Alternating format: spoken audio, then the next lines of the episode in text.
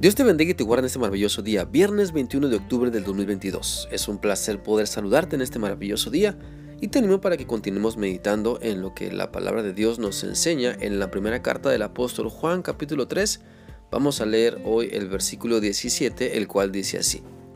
Si un rico ve que alguno de su propia iglesia tiene alguna necesidad y no lo ayuda, ese rico no ama como Dios ama. Este pasaje de la palabra de Dios nos confronta con nuestro amor al dinero y nuestro amor a las personas que conocemos y tienen necesidad. Porque muchas personas podrán decir que aman a Dios, pero simplemente no aman como Dios. Y de eso se trata el amor, no solo de disfrutar cuando lo recibimos, sino de darlo y demostrarlo de la misma manera en que Dios nos lo da. Mira, es muy fácil diluir el amor que Dios nos pide que demos y poner muchas excusas pero Dios es muy claro cuando dice en su palabra que debemos amarle a Él con todo lo que somos y a nuestro prójimo también como a nosotros mismos. Es decir, de la manera en que atendemos nuestras necesidades, de la manera en que debemos, es la, es la manera en que debemos atender las necesidades de los demás, de la manera como nos alimentamos nuestro propio cuerpo, también así debemos alimentar a los demás si tenemos la capacidad para suplir alguna necesidad en las personas que conocemos y que también siguen a Cristo, este pasaje nos impulsa para que lo hagamos, lo cual implica amar como Dios ama. Muchas veces dejamos que el egoísmo nos gane y no somos obedientes a lo que nos enseña esta porción de la palabra, sino que diluimos nuestro amor porque pensamos que se van a aprovechar de nosotros o tenemos algunos recuerdos de malas experiencias que hemos dejado dominen nuestra mente. Pero ante Dios, bueno, ninguna excusa es válida.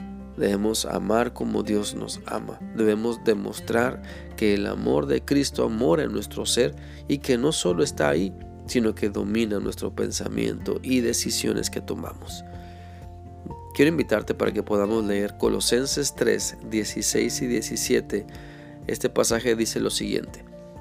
No se olviden nunca de las maravillosas enseñanzas de Cristo y cuando se enseñen unos a otros o se corrijan, háganlo de manera inteligente.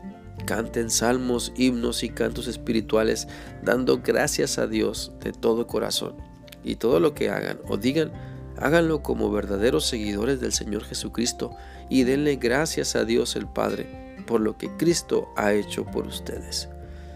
Este pasaje de Colosenses nos invita a que nunca nos olvidemos de las maravillas, maravillosas enseñanzas de la palabra de Dios, las cuales ponen el amor de Dios en primer lugar siempre, porque de tal manera nos ha amado que no escatimó ni a su propio Hijo, para que diera su vida y nos salvara de la condenación eterna.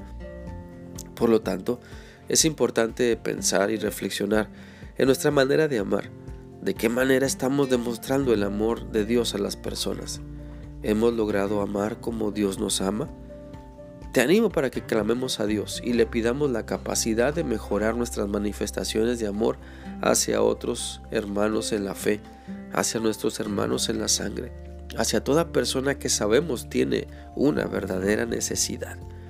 Es importante comenzar a actuar con el amor de Dios y no con nuestros propios prejuicios.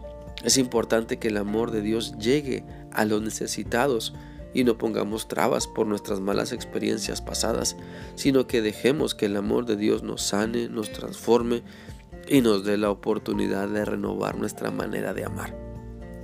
Te animo entonces para que puedas crecer en la forma en que demuestras el amor de Dios cuando sabes que alguien tiene necesidad.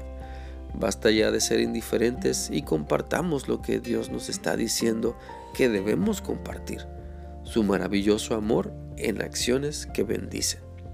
Espero que esta reflexión sea útil para ti y que sigas permitiendo que la palabra de Dios te muestre su maravilloso amor para que te atrevas a compartirlo así como Dios te ama. Que sigas teniendo un bendecido día y un gran fin de semana. Dios te guarde.